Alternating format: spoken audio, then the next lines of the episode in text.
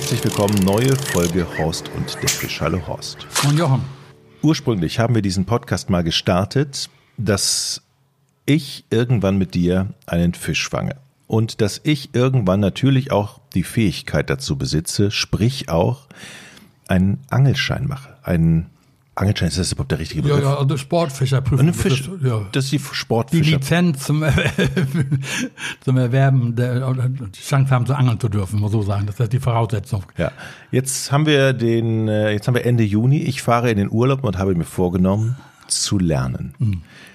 Man kann das ganz gut online. Ich habe mich schon äh, auf einem Online-Portal angemeldet. Da gibt es so einen Zugang, da kann man Fragen beantworten und da kann man sich einfach ein bisschen fit machen. Also hier ab jetzt ist der Startschuss, dass ich sage, okay, jetzt wird's ernst für mich. Ich muss was lernen und ich muss diese Prüfung machen. Was kommt grundsätzlich aus deiner Sicht auf mich jetzt dazu? Ja, also diese, diese Sportfischerprüfung, die ja generell Voraussetzung ist, dass du einen Angelschein erwerben kannst, ist von Bundesland zu Bundesland anders geregelt, weißt du. Und es gibt eben die Geschichte heute, dass du sie online machen kannst, musst die aber irgendwo vor einer Prüfungskommission ablegen. Ne? Also du musst dich dann vorher informieren. Kann sein, dass in Husum, in Heide, in Flensburg oder so gerade eine Sportfischerprüfung abgehalten wird. Ne? Also du kannst die Prüfung, kannst dich online darauf vorbereiten, kannst büffeln, kannst lernen.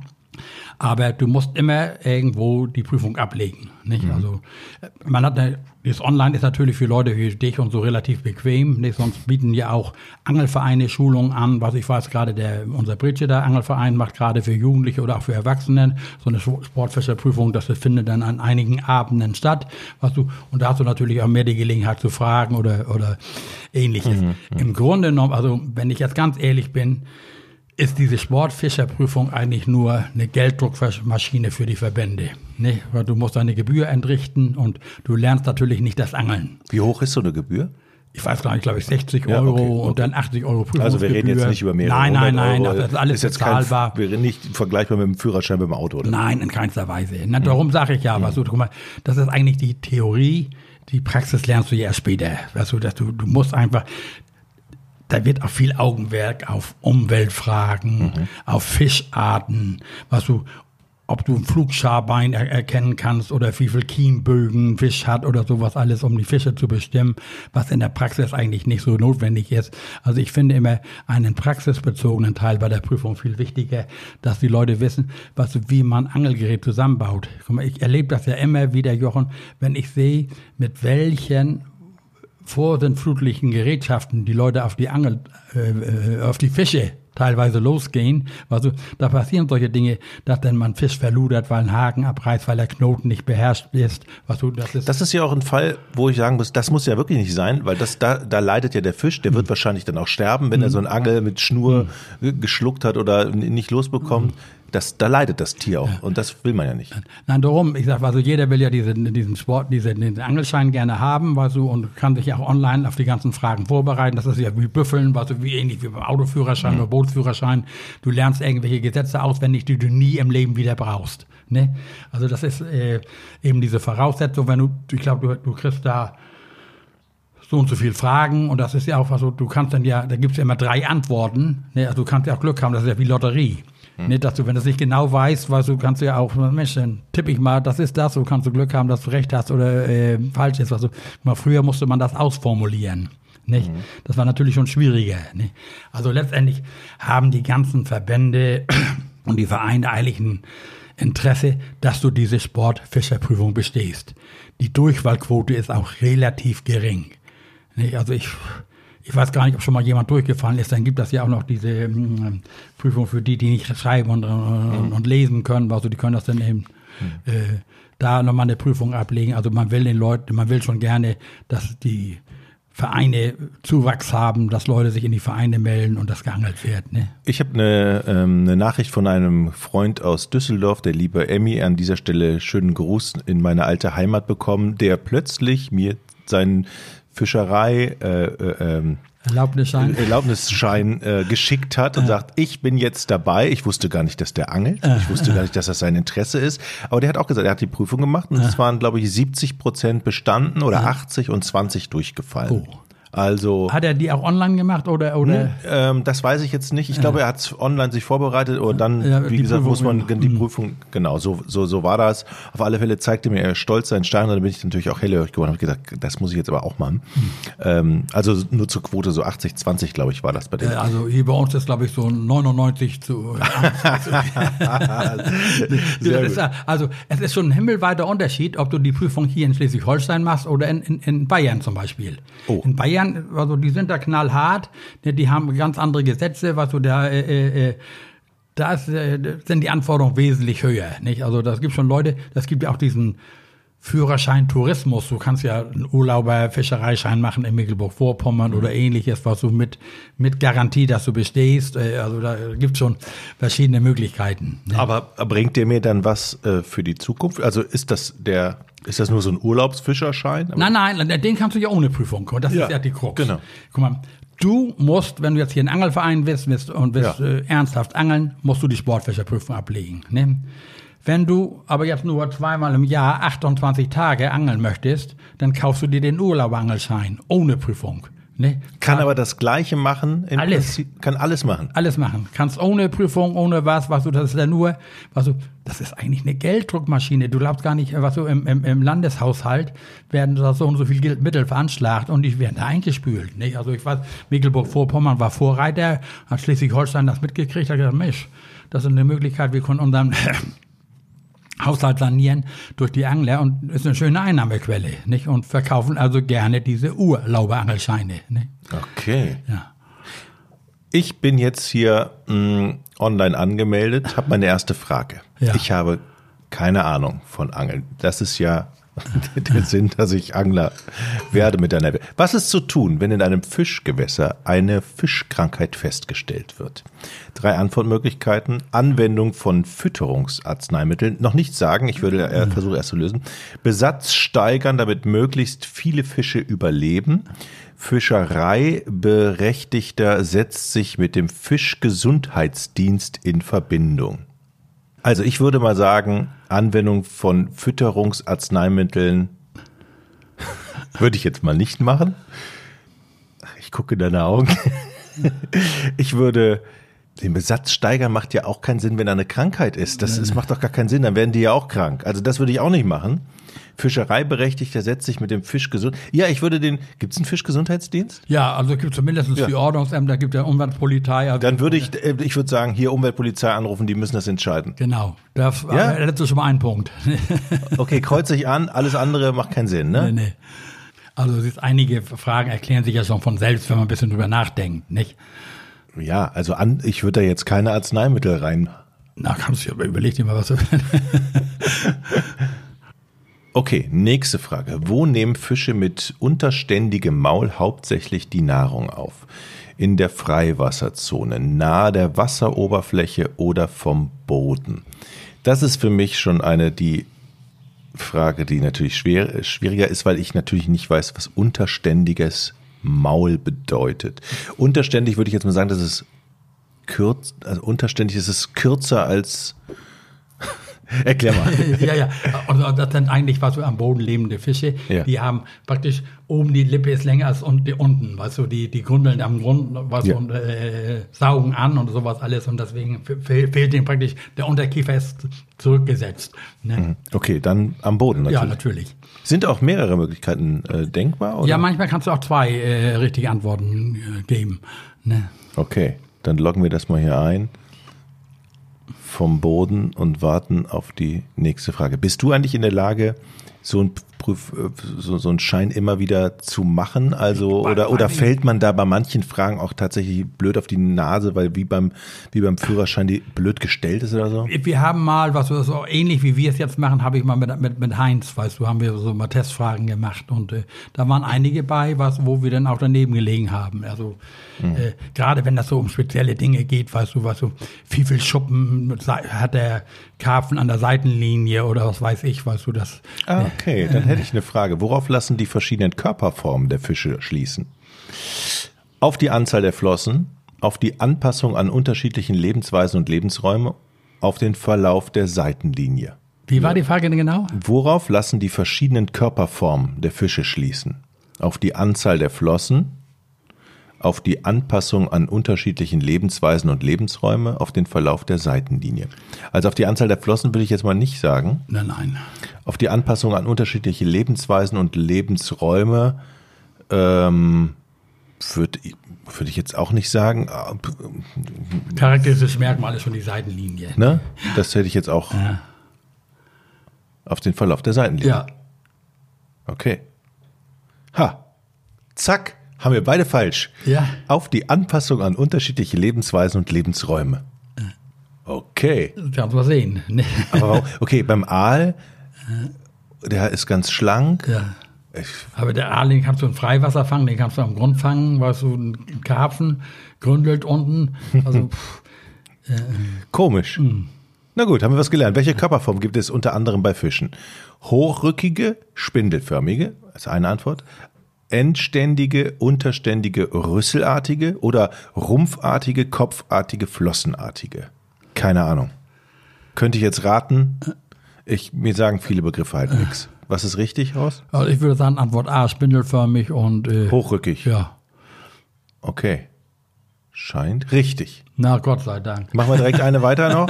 Welche Erkrankung kann leicht auftreten, wenn die Fische beim Aussetzen nicht schonend behandelt werden? Schwimmblasenentzündung, Verpilzung auf der Haut, Kiemenfäule. Ja, ich würde sagen, Schwimmblasen, nee, was? Hä?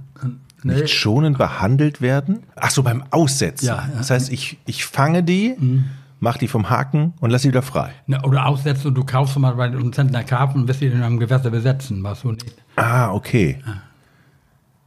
Dann würde ich sagen, Verpilzung auf der Haut? Ja. Ist das richtig? Ja, also hier, wie waren die anderen auch noch? Schwimmblasenentzündung? Nein.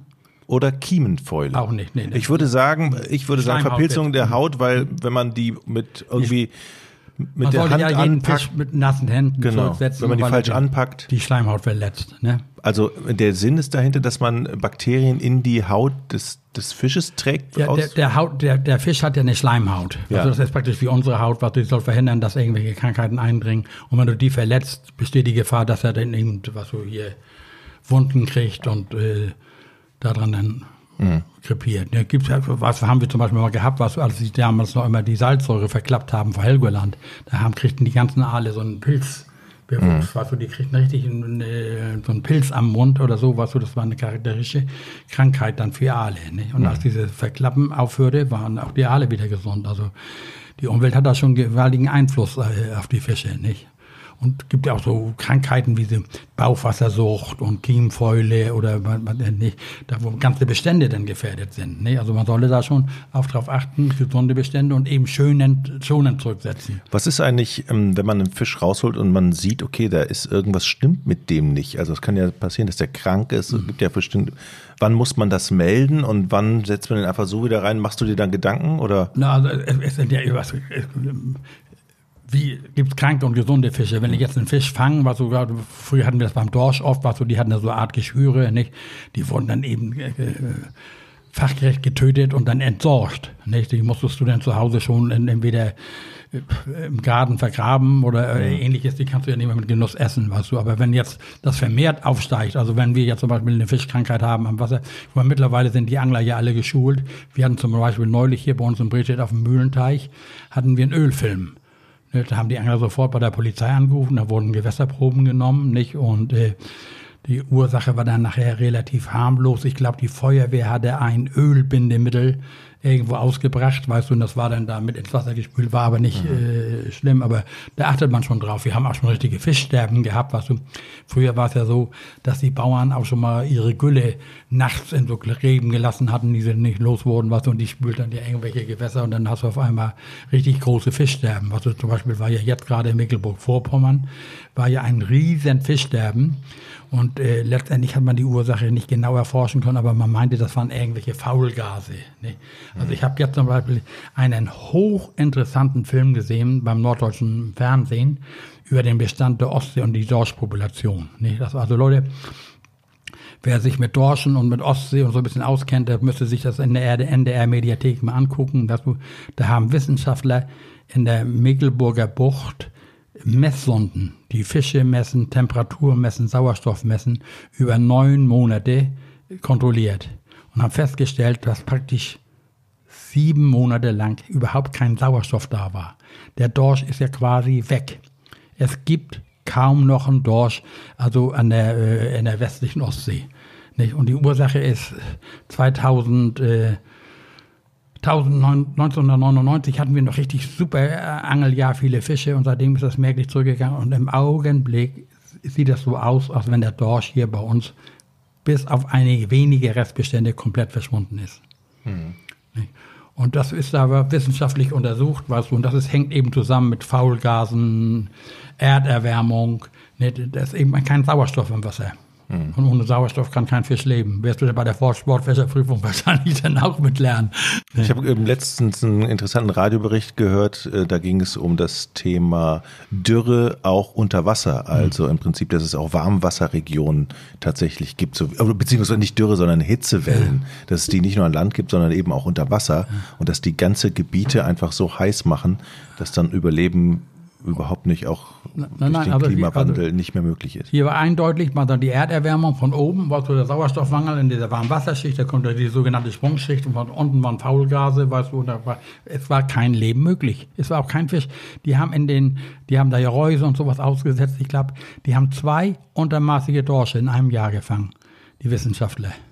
Und früher, der Reporter, der ist leidenschaftlicher Angler, ne, hat dann auch was so von diesen relativ guten Zeiten berichtet, über die man sich heute schimpft. Also wir haben ja entnommen, was wir tragen konnten, was wir mhm. gefangen haben. Es gab ja kein Backlimit oder ähnliches und im Nachhinein, aber also das, was mit der Angel gefangen wurde, ist ja immer nur ein Mini-Bruchteil von dem, was die gewerbliche Fischerei macht.